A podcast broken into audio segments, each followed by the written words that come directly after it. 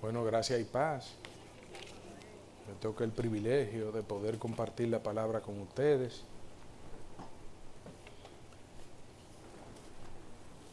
Los que vinieron con, con necesidades de algún tipo pueden estar tranquilos de que se van a ir satisfechos.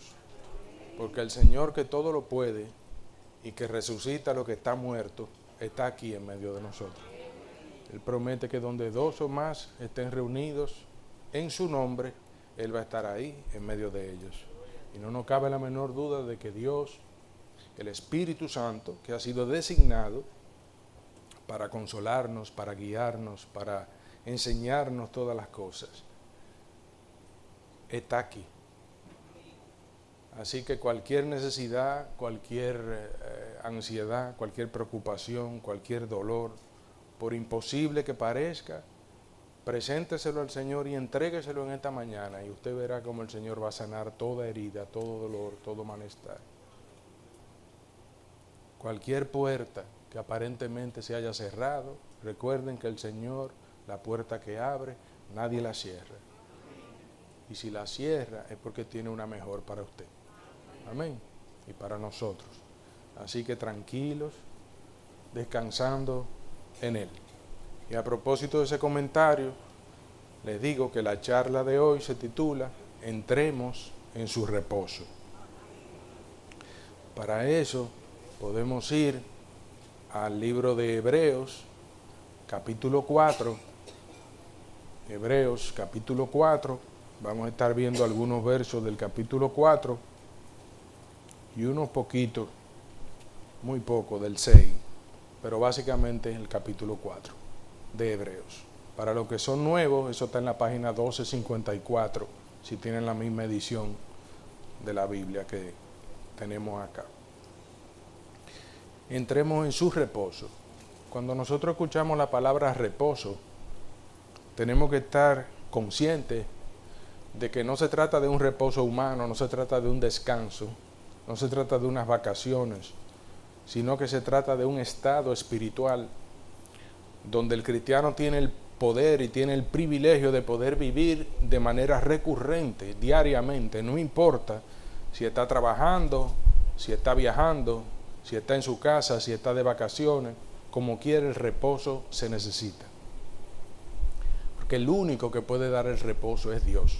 Nosotros podemos buscar descanso, nosotros podemos tomar vacaciones, podemos ir de viaje y podemos conseguir un descanso mayormente físico y puede que hasta mental. Pero es probable que si hay muchas cargas, si hay muchas preocupaciones, si hay muchas situaciones difíciles, no, no, no, llevamos eso en la vacación y no nos deja tranquilos durante toda la vacación. Entonces se complica la cosa. Entonces vemos que realmente nosotros necesitamos algo más allá de nuestras propias fuerzas. Y por eso fue que Dios nos creó y nos diseñó para que nosotros dependiéramos de Él totalmente, no de nosotros mismos. Y el engaño más grande del enemigo es ese, uno tratar de tomar el control de lo que uno no puede controlar. Porque tomar el control de lo que no podemos controlar va a generar una ansiedad crónica en usted y una incertidumbre que nos va a alejar de la fe nos va a alejar de la esperanza. Y yo lo digo porque esto es un tema que afecta a todos, a cristianos, a no cristianos, y a cristianos de mucho tiempo también, incluyéndome a mí. Entonces son temas muy importantes, son temas, yo diría que hasta neurálgicos, donde nosotros tenemos que abrazar esa, esa palabra, esa enseñanza que Él mismo nos da. Porque el enemigo tiene un equipo eh, de secuaces excelentes en su, trabajo, de robar la palabra, de enseguecernos a nosotros para que no veamos las promesas y también de hacer un trabajo fino en, en olvidar la instrucción bíblica que nos trae esperanza a nuestro corazón. Acuérdense que el enemigo es experto en robar la semilla. Eso significa robar tu semilla escuchaste algo, después viene él y lo roba. Pero gracias a Dios que el Señor nos ha hecho más que vencedores y ha puesto al enemigo por debajo de la planta de nuestros pies. Tanto así que el mismo Jesús dijo aquí en esta tierra que yo les, les he dado a ustedes toda potestad de pisotear serpientes y escorpiones y toda fuerza del maligno, y que nada los dañará. ¿Cuántas veces hemos oído nosotros ese verso, pero cuántas veces se nos olvida? ¿O cuántas veces hemos oído ese verso y cuántas veces nos enfrentamos a una amenaza, a una situación difícil y sin embargo no nos atrevemos a abrazar esa promesa que ya nos fue dada hace dos mil años? Hace dos mil años no fue dada, es nuestra, es tuya, es mía. Entonces, ¿por qué postergar? ¿Por qué eh, no terminar de empoderarnos de lo que es nuestro? De esta herencia tan grande que hemos recibido en Cristo Jesús, que nos garantiza que no importa lo que enfrentemos, lo podemos pisotear en el nombre de Jesús. Lo podemos echar fuera en el nombre de Jesús y nada nos dañará. Yo sé que en el mundo hay muchas amenazas, muchas situaciones complicadas, pero por eso el mismo Dios garantiza que al justo todas las cosas le ayudan a bien, incluso las malas. No me voy a cansar de repetir ese verso. A los que aman a Dios todas las cosas le ayudan a bien, incluso las malas. No está escrito ahí incluso las malas, pero sí dice que todas las cosas le ayudan a bien. Es todas, las buenas, las malas, las no tan buenas y las no tan malas. ¿Correcto? Entonces a los que aman a Dios y todos los que estamos aquí, amamos a Dios. Todos los que estamos aquí decidimos venir hoy a escuchar una palabra de aliento de parte de Dios. Todos los que estamos aquí nos paramos de la cama en vez de seguir ahí acostados, durmiendo, descansando, haciendo lo que sea, jugando, viendo televisión, yendo a la playa. Decidimos venir. Y todo tiene su tiempo. No estoy diciendo que está mal ir a la playa. No, no, no vayan a malentender eso, ni jugar, ni ver todo tiene su tiempo. Pero el Señor, simplemente les digo que, que Él ve la intención del corazón. Y así como el Señor se acuerda de todas nuestras ofrendas, cada una de las que hemos dado, desde los centavitos que empezamos a dar cuando, cuando éramos eh, apenas niños, los que se convirtieron jóvenes, y dábamos los centavitos del, del semanal que nos daban para, para la merienda, hasta cuando ya crecimos y, podemos dar ya no centavitos, porque el Señor ha ido proveyendo, el Señor ha ido prosperando. Entonces el Señor se acuerda de cada momento que tú te paraste de tu cama y viniste aquí. A veces lo hacemos de manera autómata, como si fuera domingo tras domingo. Bueno, hay que ir a la iglesia porque sí, porque eso, los principios bíblicos tenemos que enseñar eso a los hijos también, para que vean, ¿verdad? Y tengan un buen ejemplo y después cuando sean viejos, instruya al niño en su camino, aunque fuere viejo, ¿verdad? Pero el mismo Señor es que promete. A veces nos metemos en esa ansiedad nosotros, en esa ansiedad y nos reposamos. Tenemos que traer los hijos y hasta muchas veces los presionamos sin ser correcto, en vez de soltarle eso al Señor, porque Él mismo, yo mismo, el Dios Todopoderoso, instruiré a tus hijos, y grande será su paz, y grande será su bienestar aquí en esta tierra de los vivientes. Amén. Entonces, es Él que lo va a hacer. Pero el enemigo va a hacer todo lo posible y lo sabe hacer muy bien de que nosotros entendamos y, hasta nos convenzamos de que es con nuestra propia fuerza que nosotros vamos a resolver ese tema. Y con nuestra propia fuerza no lo vamos a poder hacer. Porque la palabra de Dios establece claramente que fuera de Él no podemos hacer nada. Y no es declarándonos incompetentes, es que Él sabe que el ser humano es frágil. Él sabe que el ser humano se puede romper, se puede quebrar puede incluso no solamente enfermarse físicamente, sino mentalmente, y ya no poder funcionar de la presión, de la preocupación. Y por esa razón es que Él quiere que nos mantengamos pegaditos a Él todo el tiempo, aferrados a Él. Fíjense como Él, antes de, de ser crucificado, y que él sabía cuándo era la hora, el día, la fecha, el segundo y el minuto en cual él iba a ser crucificado, les dijo eso que, que habla en Juan 15. Entonces, imagínense ustedes, si usted tiene un hijo y usted lo va a dejar de ver para siempre y solamente tiene unas horas para decirle algo, yo asumo que usted le va a dar la mejor instrucción que usted le pueda dar, lo más valioso que le pueda servir para cuando usted no esté, correcto. Y así mismo le dijo, ustedes son las ramas y yo soy el árbol, ustedes tienen que estar pegados a mí todo el tiempo. Si no está fluyendo esa savia de, la, de, la, de ese árbol en todas sus ramas, que somos nosotros, entonces nos vamos a secar y nos vamos a morir. Nos vamos a quebrar, nos vamos a romper cualquier cosa que venga, cualquier azote, cualquier mala noticia, cualquier presión, cualquier situación, cualquier injusticia, que hay muchas, muchas injusticias, muchas pérdidas irreparables. Pero lo bueno es que en el Señor no hay nada irreparable. El Señor resucita, incluso lo que se murió. No importa que hayan pasado años. Va a llegar un momento donde nosotros vamos a disfrutar con todo lo que nosotros pensamos que no íbamos a volver a ver nunca. Eternamente y para siempre. Amén.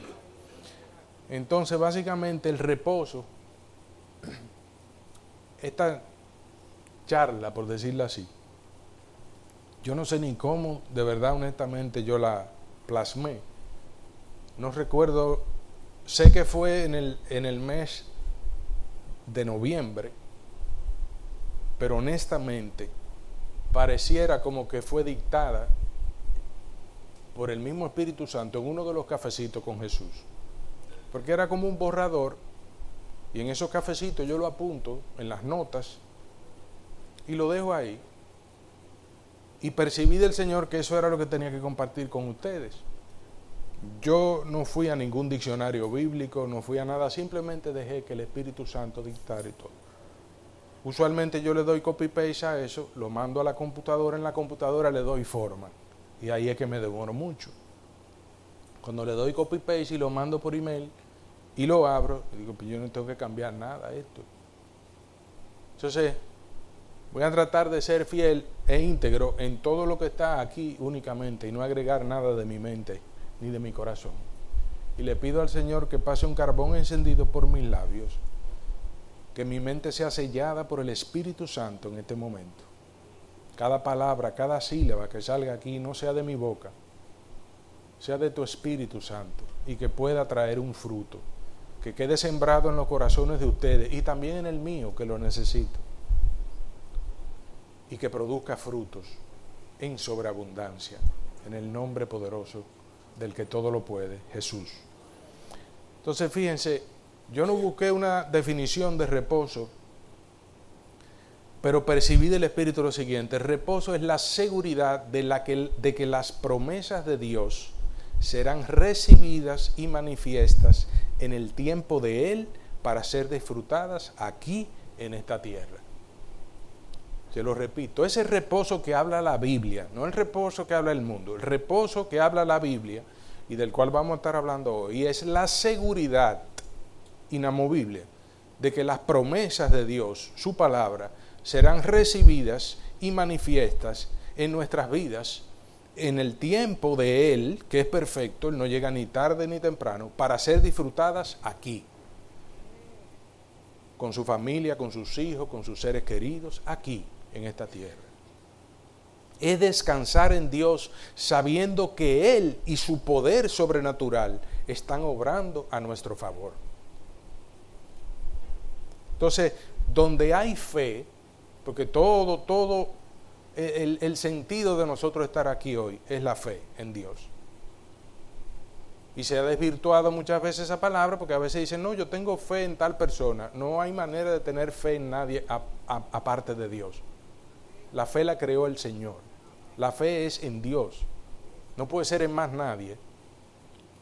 Porque el único inamovible el único poderoso, el único infinito es Dios. Entonces no se puede tener fe en nadie que amaneció con el pie izquierdo y entonces ya usted sabe. eso se complica. Entonces, donde no hay fe, esa fe, donde hay esa fe, no hay incredulidad. Pero donde hay incredulidad, no hay fe. Entonces eso es algo que nosotros tenemos que tenerlo muy, muy presente. Porque antes de Hebreos 4, en el 3, ustedes no lo van a leer ahora, eso está en Hebreos 3, del 7 al 18. Por eso le hago ese comentario de la fe y la incredulidad. Porque la incredulidad anula la posibilidad de entrar en su reposo. La anula completamente. Y de disfrutar sus promesas. Por eso que en Hebreo 3, del 7 al 18, hace una firme advertencia contra la incredulidad, contra la falta de fe. Porque esta anula las promesas de Dios y ninguno de nosotros queremos que se anulen las promesas de Dios, ¿correcto? Entonces, en Hebreos 4.3, y a propósito de eso, de eso que le mencioné ahora mismo, de que la incredulidad anula las promesas de Dios, ahí estaba hablando. Del pueblo de Israel que fue sacado de Egipto, fue liberado de la esclavitud, Dios le hizo un milagro, Dios le abrió el mar rojo en dos y pasaron en seco y después vieron a su enemigo, todo el ejército de Egipto, como se fue, como se ahogó completamente frente a sus ojos. Sin embargo, después de ver eso, tuvieron incredulidad en que el Señor los podía llevar a la tierra prometida. Y usted me dirá, sí, pero, oye, pero qué malo eran esos israelitas porque Oye, eran duros de verdad, porque si yo veo que Dios me abre a mí el mar rojo en dos y yo paso por ahí y después los enemigos míos se hunden y se ahogan atrás de mí, yo más nunca vuelvo a dudar. Y eso no es así. El enemigo tiene una maestría en que si nosotros nos descuidamos y no nos mantenemos, no solamente en la defensiva, sino en la ofensiva, el enemigo va a robar esa esperanza, va a robar esa palabra y vamos a volver otra vez a dudar. Y tenemos que hacer todo lo posible porque eso no suceda, porque entonces no vamos a poder recibir esa promesa y no vamos a poder entrar en ese reposo. Y ese pueblo de Israel duró 40 años dando vueltas en el desierto, cuando a unos cuantos kilómetros era que estaba la, la tierra prometida de ellos, que era Canaán, en ese momento y solamente dos hombres, dos hombres que habían ahí, que tuvieron una fe innegociable, inquebrantable, fueron los que pudieron entrar en esa tierra prometida porque le dijeron no a la incredulidad. Todos los otros, que incluso se apartaron de Dios, hicieron ídolos, hicieron cualquier cantidad de, de, de barbaridades, después que Dios le da tanto, Incluso todos ellos murieron, no pudieron ver, no pudieron ver, no pudieron gozar ni disfrutar, porque la incredulidad mató las promesas de Dios en su vida, las secó, las erradicó, las evaporó. Porque no se puede tener incredulidad en los caminos de Dios. ¿Por qué? Porque no es con nuestra fuerza. En algún momento ellos creyeron, parece, que era con su propia fuerza y cuando fueron a ver con quienes se tenían que enfrentar para poder conquistar esa tierra y vieron que eran hombres muy fuertes, dijeron no, ahí no se puede. Pero entonces cuando Josué y el otro, Caleb, vieron, dijeron no, sí, eso, ahí los beneficios son espectaculares. Sí, pero que hay mucha gente fuerte. Sí, claro, pero es Dios que nos está dando esa tierra, no somos nosotros. O sea que nada más tenemos que cumplir con ir y entrar y Él resuelve. Entonces eso es la, actitud que nosotros tenemos que mantener en nuestras vidas. Es erradicar la incredulidad, que va a ser lo primero que el enemigo va a poner para que tú no puedas entrar a tu tierra prometida. La tierra prometida en este momento tuyo quizá puede ser una sanidad, una liberación, una relación rota, un negocio quebrado, eh, un trabajo complicado o malo o sin trabajo. Tantas cosas pueden ser. Pónganle nombre pero Dios promete. Y fíjense cómo la mayoría te va a decir que no. La mayoría te va a decir que no se puede entrar ahí. Solamente una minoría, una minoría, una millonésima parte de ese pueblo se mantuvo firme en fe y esperanza en el Dios que todo lo puede. Así que no se descuide y sepa que puede ser muy difícil porque van a ver, eh, eh, el enemigo va a usar la boca de muchas personas a su alrededor, incluso de personas cercanas, para desanimarle. Y esas personas no quieren desanimarlo, simplemente abrieron la boca y el enemigo utilizó esa palabra para desanimarlo. Entonces tenemos que mantenernos en una fe innegociable, inquebrantable, para nosotros poder vencer y seguir venciendo todos los días de nuestra vida aquí. Amén. En Hebreos 4.3, y ahí empezamos a ver lo de Hebreos 4, dice, en tal reposo entramos los que somos creyentes. En tal reposo entramos los que somos creyentes. Por lo tanto, el que no cree no puede entrar en el reposo, no hay manera alguna. El que no cree y tiene fe en Dios, en el que todo lo puede, no puede entrar en el reposo. Entonces la fe es esencial y primordial en todo esto. Y es la llave de la puerta del reposo. Oigan bien eso. La fe es la llave de la puerta del reposo. La única forma, el único acceso que nosotros tenemos a ese reposo es la fe. Entonces la promesa ya ha sido dada.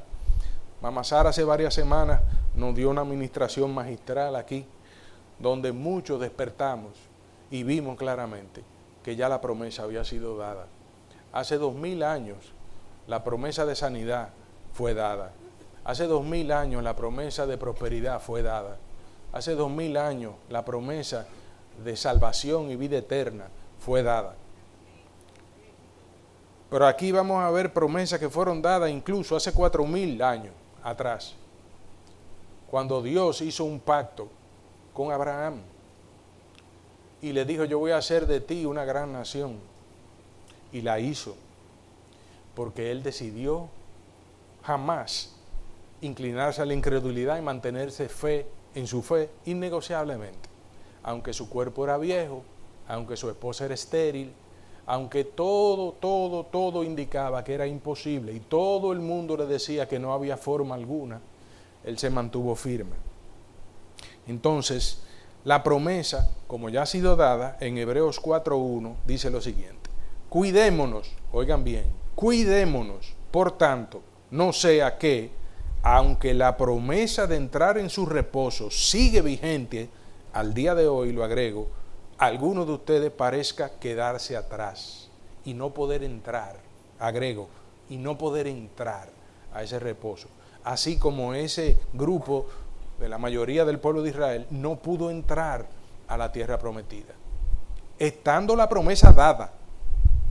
O sea que nosotros tenemos una, una función neurálgica que nosotros tenemos que tener presente todos los días de nuestra vida. Cuidémonos, por tanto, no sea que aunque la promesa esté, nos vayamos a quedar atrás.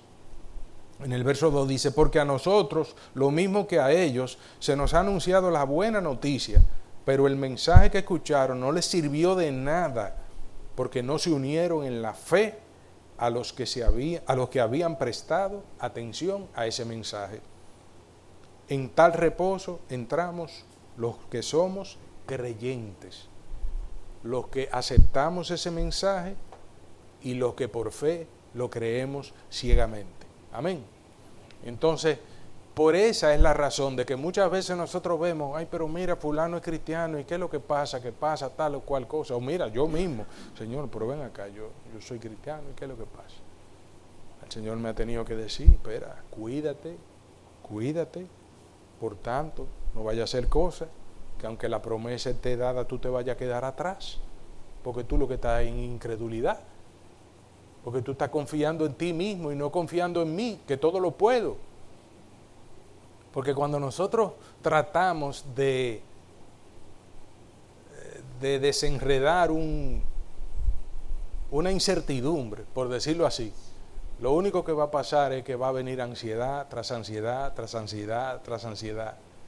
Porque cuando viene una enfermedad o un problema, usted comienza a imaginarse, ok, pero ¿y cómo que Dios lo va a resolver? ¿Será que va a pasar esto? ¿Será que no?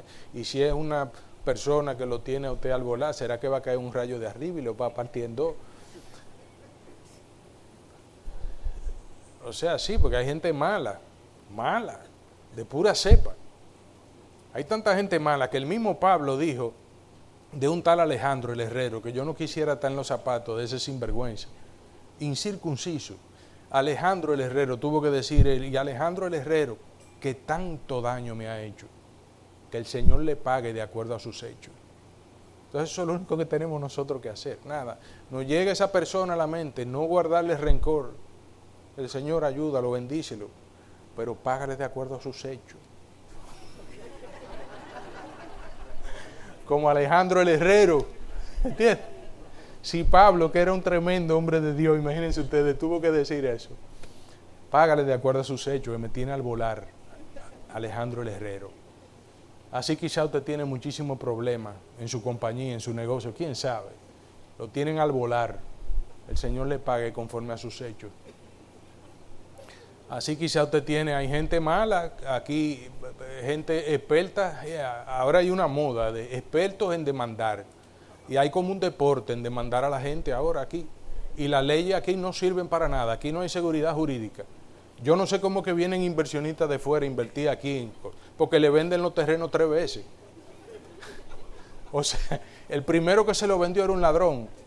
Entonces después se lo tuvo que vender, que comprar a un segundo. Eh, pero el segundo también era ladrón, pero se lo quitó al primer ladrón. Y después al final ya apareció el dueño verdadero que duró 20 años yendo a corte y gastando millones de pesos para poder justificar que eso se lo dejó su papá y su mamá. Y ya el inversionista de fuera dice, pero ven acá, pues tu relajo aquí, ¿qué hacemos? No, no, cierra, vámonos de aquí. Gracias a Dios que han tenido paciencia y hay uno ahí que está desarrollando casi una ciudad en el este, pero lo ha comprado dos veces. ¿Sabe lo que es que usted venga a un país con un gobierno? Y no importa el gobierno, porque eso no sucedió en este gobierno. ¿Me entiende? Porque todo es lo mismo. Como dice la Biblia, que el que confía en gobernantes no, tiene esperanza de nada. Lo dice la Biblia, no lo digo yo. Que hay que confiar en el Señor, que Él es la piedra sólida que no se mueve y permanece para siempre. ¿Me entienden?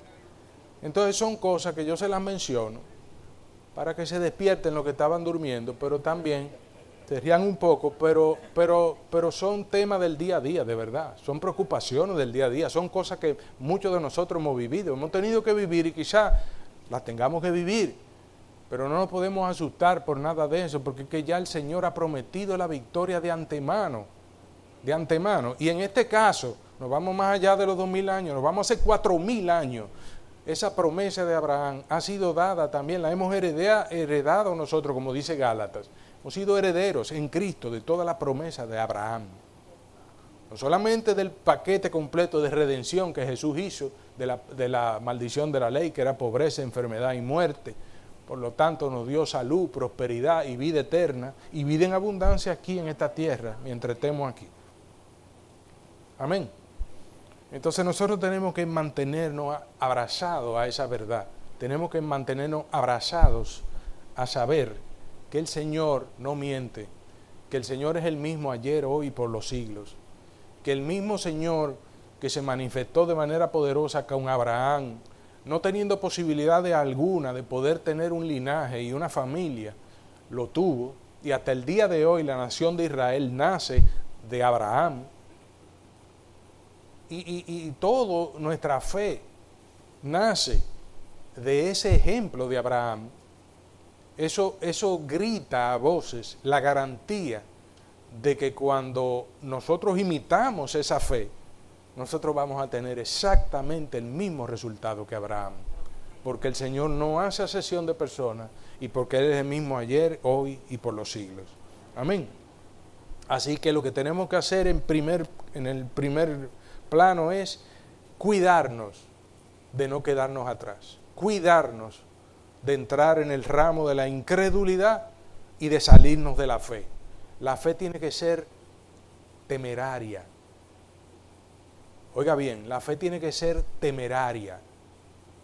Es que no, que eh, a usted le dieron un diagnóstico médico, le dieron tres meses de vida. compre la caja o haga el prearreglo con tiempo. Sí, pero el Señor, me, yo soy joven, por ejemplo, qué sé yo, una persona que le den ese diagnóstico tenga 30, 40 años. Pero es que bíblicamente yo no, no. El Señor pagó el precio para que yo fuera sanado. No es con mi fuerza. Obviamente voy al médico, hago la diligencia humana que se puede, él me dirá qué medicina voy tomando, pero el que sana al final del día es el Señor Todopoderoso. Porque, amén. Porque si ustedes se fijan, hay muchísimos médicos que han dicho, bueno, yo le di un tratamiento para mitigar ahí más o menos y para que el hombre durara un poco y no llegara raneando. Pero yo no sé cómo se sanó. O sea, médicamente y científicamente no puedo explicar cómo esa persona se sanó. ¿Cuántos han escuchado ese testimonio de tanta gente? Entonces, ¿ustedes creen que el Señor se cansó de sanar gente? ¿Ustedes creen que el Señor se le ha cortado la mano, el brazo, y que ya puede menos que antes? Claro que no. Al contrario, Jesús dijo que en estos tiempos, en los postreros tiempos, y sobre todo ya en los últimos, que creo que estamos, aún mayores cosas que las que Jesús hizo haremos nosotros en su nombre.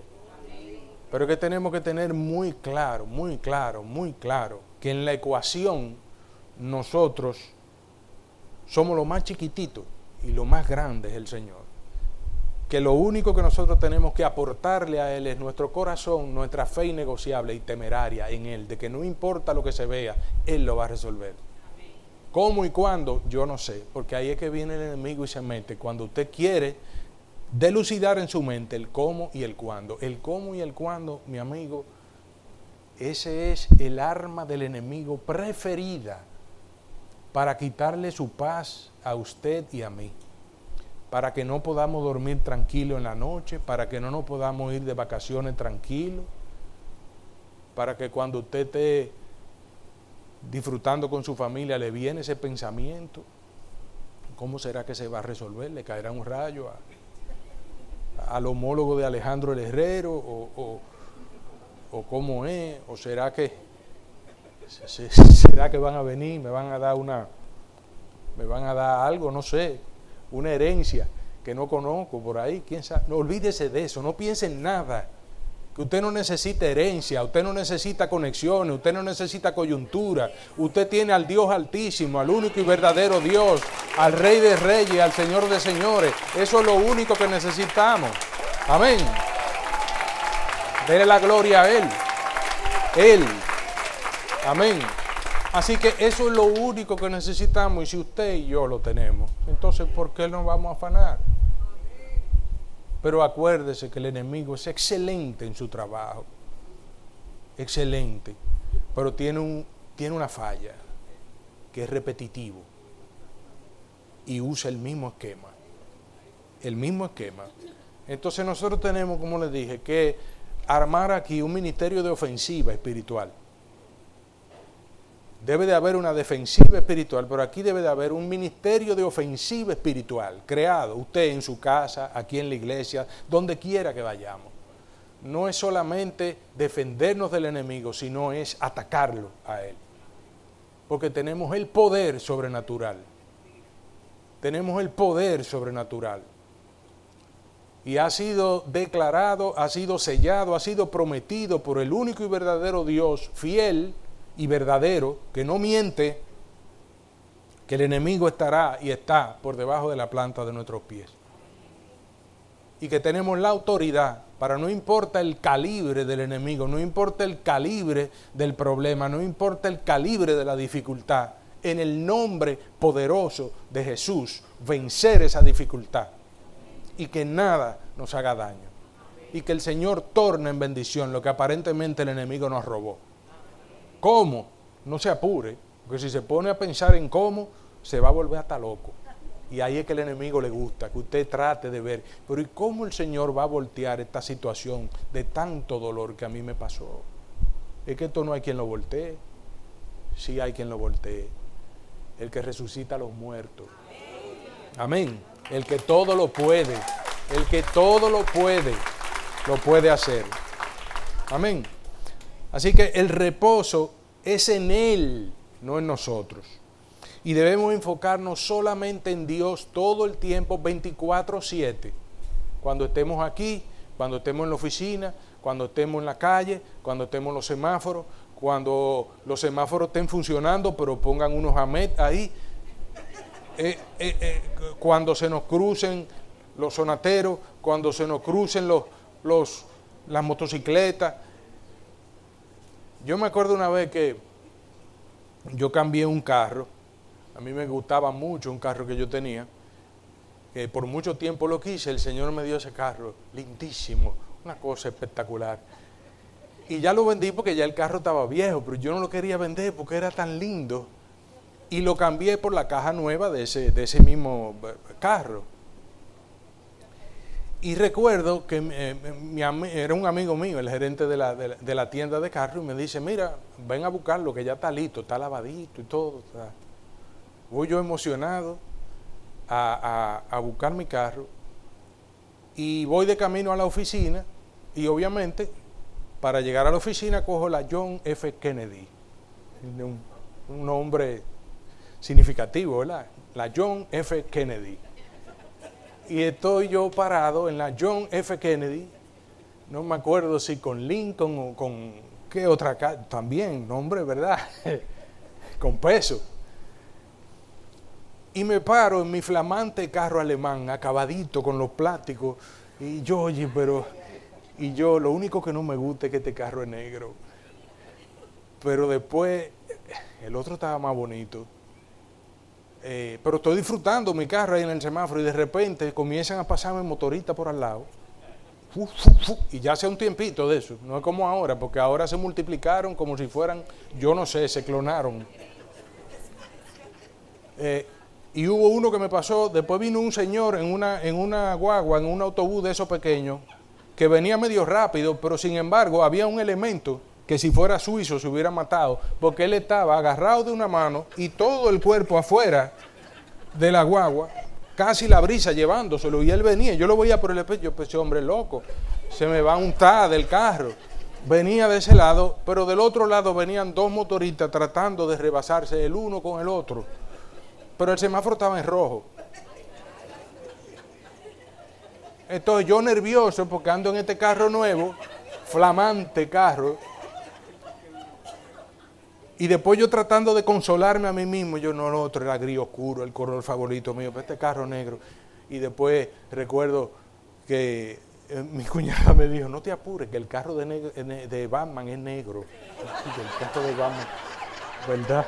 El carro de Batman es negro. Me sentí menos mal, el carro de Batman es negro.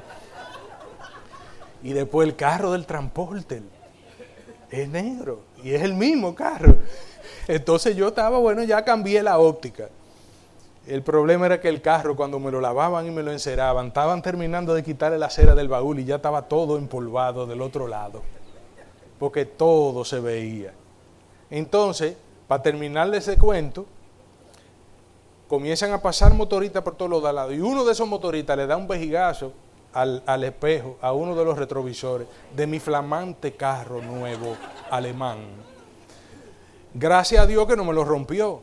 Pero acababa eso de suceder. Pero no bien se me para el tipo de la banderita y el, y el, y el tipo que desafía todas las leyes de la gravedad, de la física y de la, y de la supervivencia humana, está guindando de la guagua como quiera. En una él se apea y también le da con la mano un vejigazo al otro espejo retrovisor. Entonces ustedes saben qué me pasó a mí. Yo me sentí mal. Pero no por el carro. Yo me sentí el más ridículo ser humano y el más vanidoso ser humano. Yo decía, ¿y qué yo hago en este flamante carro alemán? En esta jungla. O sea, yo, yo debo de mudarme de país en todo caso. Yo debo de comprar una casa en Alemania o en otro sitio y tener ese carro allá. Y cuando yo vaya de vacaciones uso el carro allá. Pero aquí no hay forma alguna. Entonces, le hago ese cuento, ya todo tan despierto, eso es bueno, pero... Porque eso son realidades que uno vive, señores. Y yo no me incomodé mucho, yo dije, no, pero el que, que está mal soy yo. Entonces ahora tengo que cambiar el carro alemán y ya yo estoy pensando, ok, pero yo me acuerdo uno, de unos Defender que venían antes. Aparecerá un Defender del 98, le ponemos un motor nuevo y le ponemos unos, unos bumpers de hierro de eso, de guagua pública, adelante y atrás, y le damos para allá, que se meta quien sea. Sálvese quien pueda. Que lo rayen, no importa, porque lo van a rayar, ¿eh? Y parado en el supermercado al flamante carro alemán, al otro también. Fue a lo largo así, con una llave. Nunca lo pinté. Dije, no, pero hay que pintar medio carro. Entonces con pintura que no es la original. Después al otro fue en el baúl, era negro. Por poco me autografían el, el baúl. Ya yo después le dije, no, no, no importa, que sigan rayando. Es bueno tener dos o tres rayones para que después no te rayen más. Siempre, cuando usted se compre un carro, rayelo usted mismo en su casa. Dos o tres rayones, fu, fu, fu, fa, y ya el carro está ready ahí no hay problema. Pero entonces le estoy diciendo que nosotros vivimos en una ciudad, en una ciudad pintoresca. Aquí es que el Señor nos ha, nos ha puesto. Esta es nuestra tierra prometida. Eso es lo que tenemos que confesar con nuestra boca. Amén. Que esta ciudad está bendecida por el Señor y es la verdad. Este país está bendecido por el Señor, correcto. Este país es una maravilla. Lo único que hay que hacer es una transfusión de gente. Pero es una maravilla el país. ¿eh?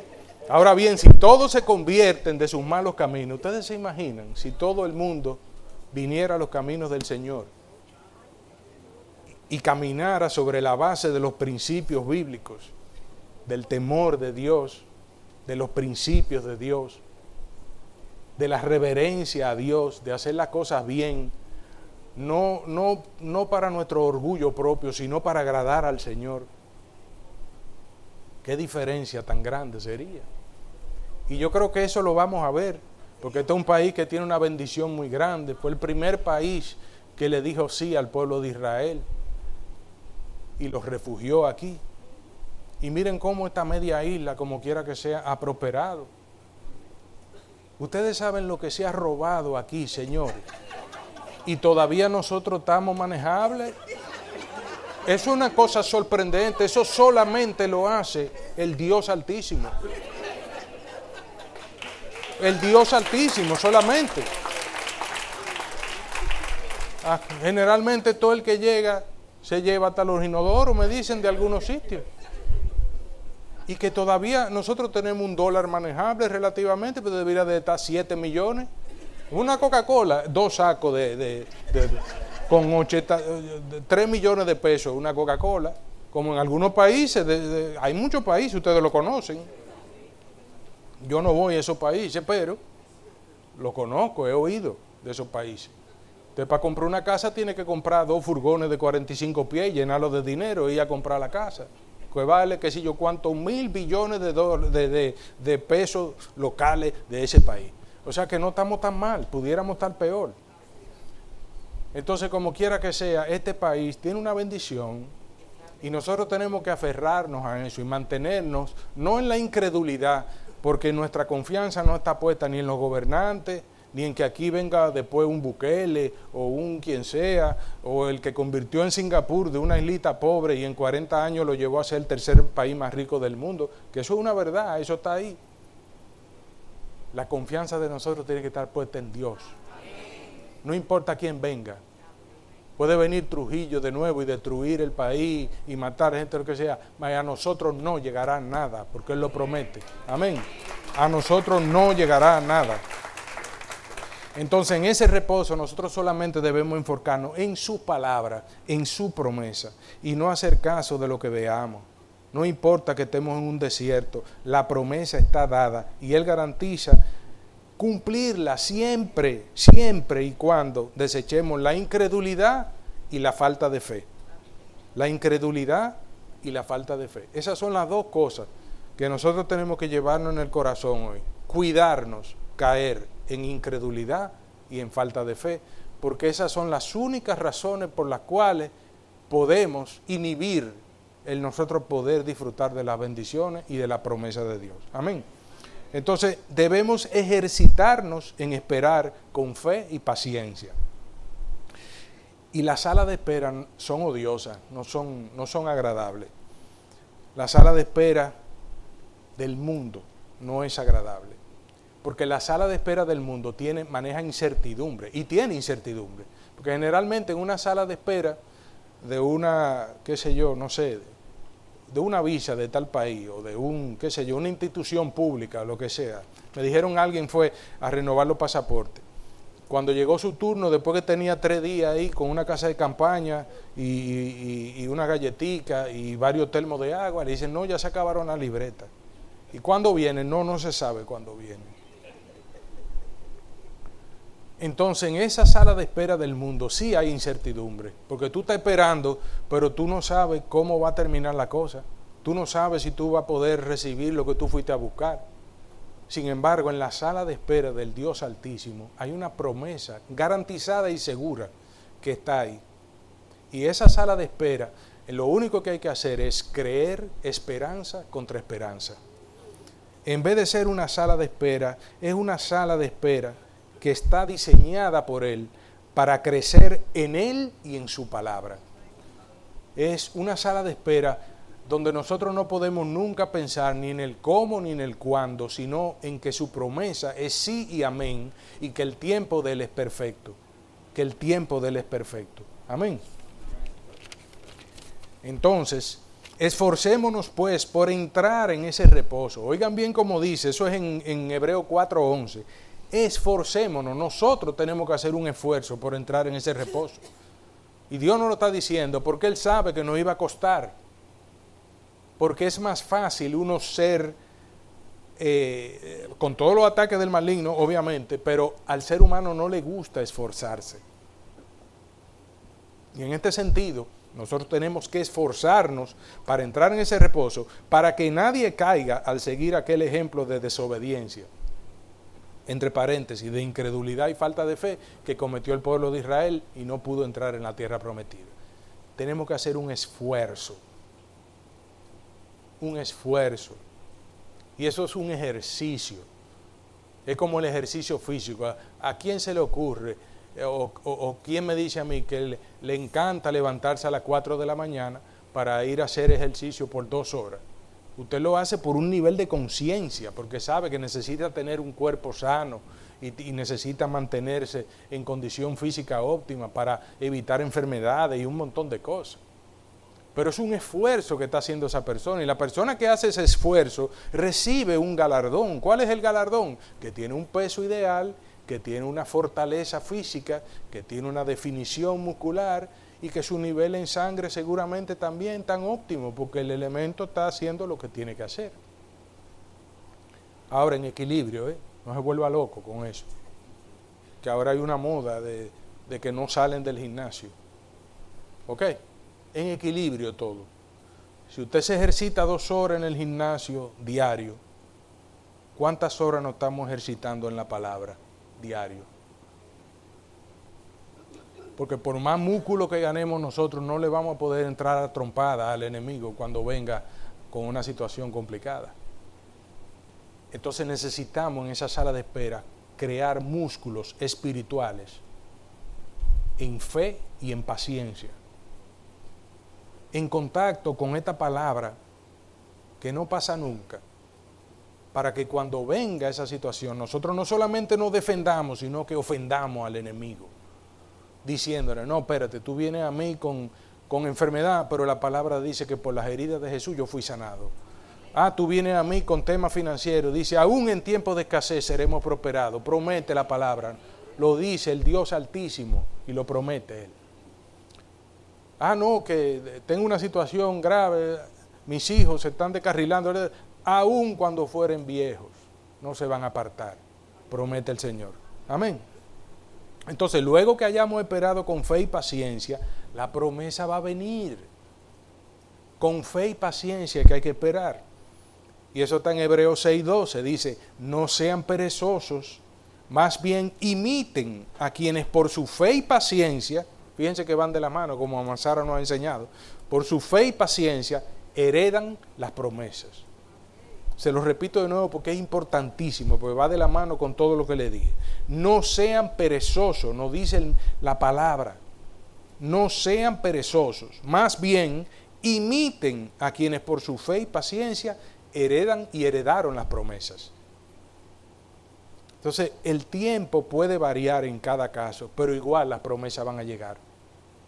Cuando usted se sienta desanimado, mire y busque en la palabra todos esos testimonios, todos esos hombres de Dios que tuvieron que esperar en ocasiones años. Por ejemplo, Job, a, Job le fue bien. Usted dirá, este hombre está mal diciendo que a Job le fue bien, porque se le murió la familia y todo. ¿eh? Pero duró su, su situación, duró nueve meses únicamente. Nueve meses. Y Dios le restableció con mayor esplendor y gloria todo.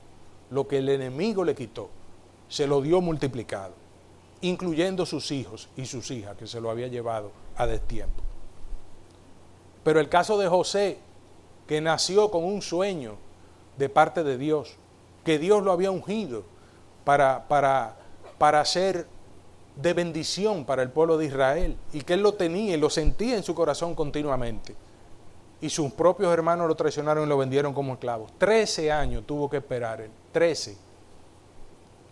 En un pueblo, eh, en una nación pagana y como un esclavo y tuvo preso muchísimo, pero se mantuvo en fe y esperanza, fe y paciencia, fe y paciencia.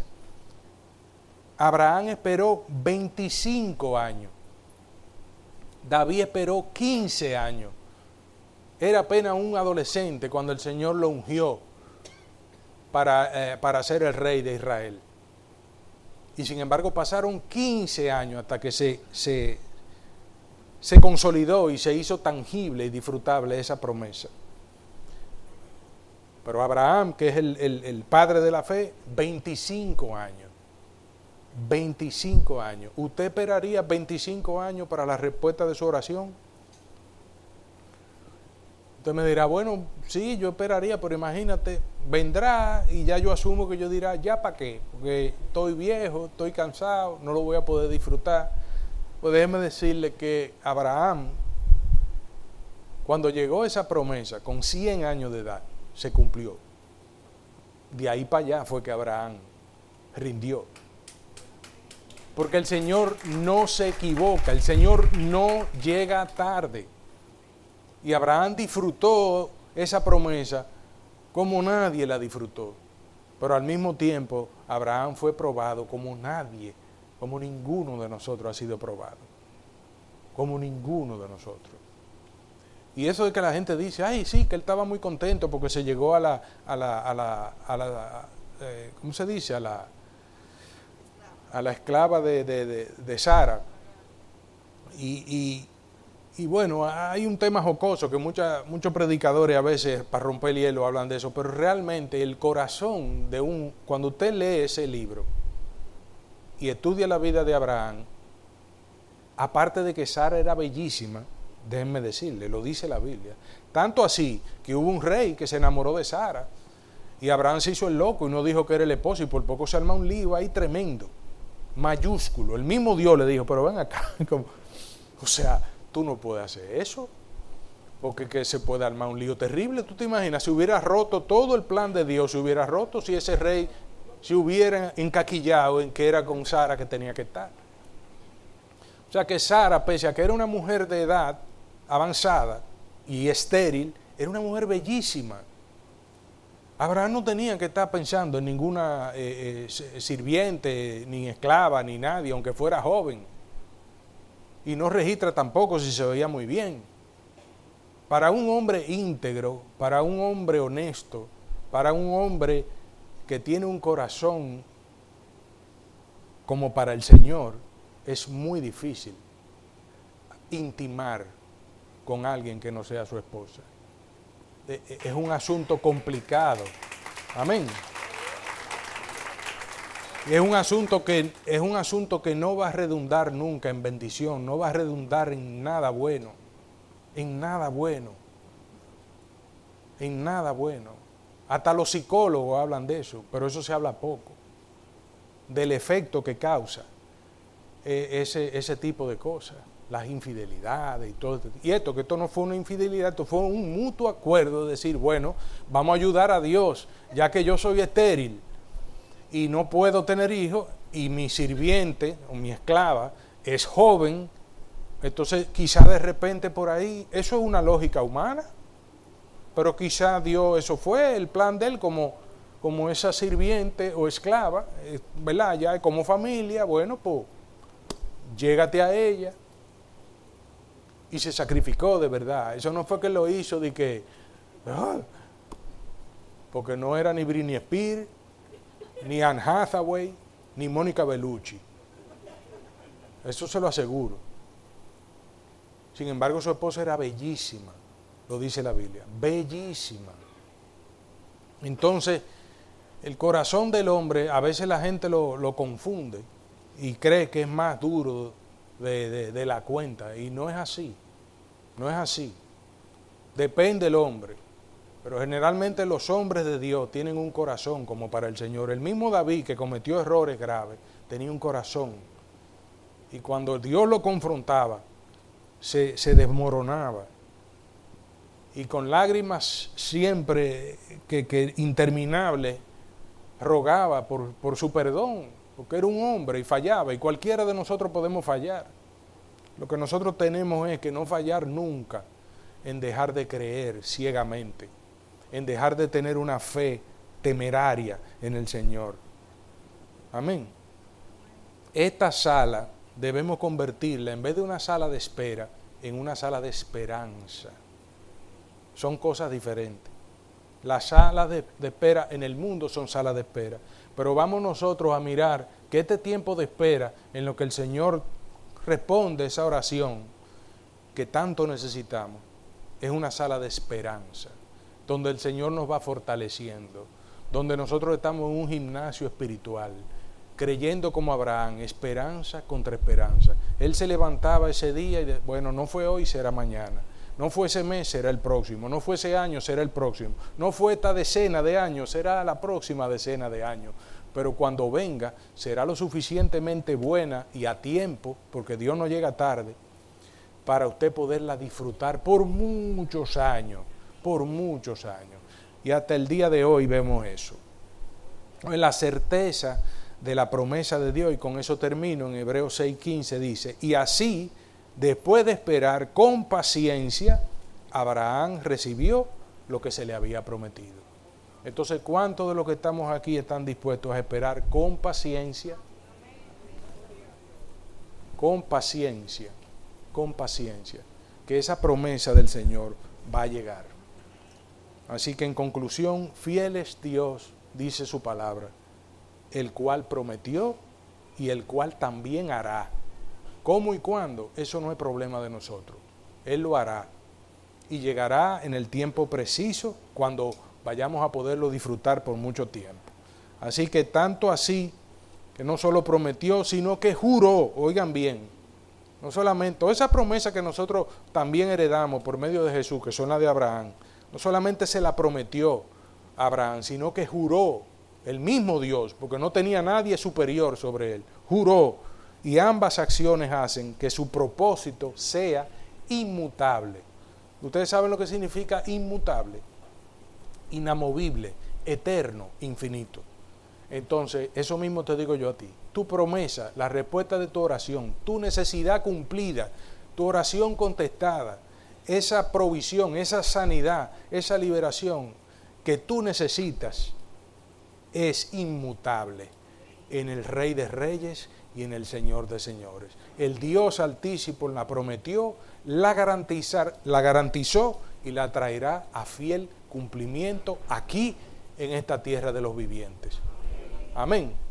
Así que gracias Padre, gracias Jesús, gracias Espíritu Santo. Amén.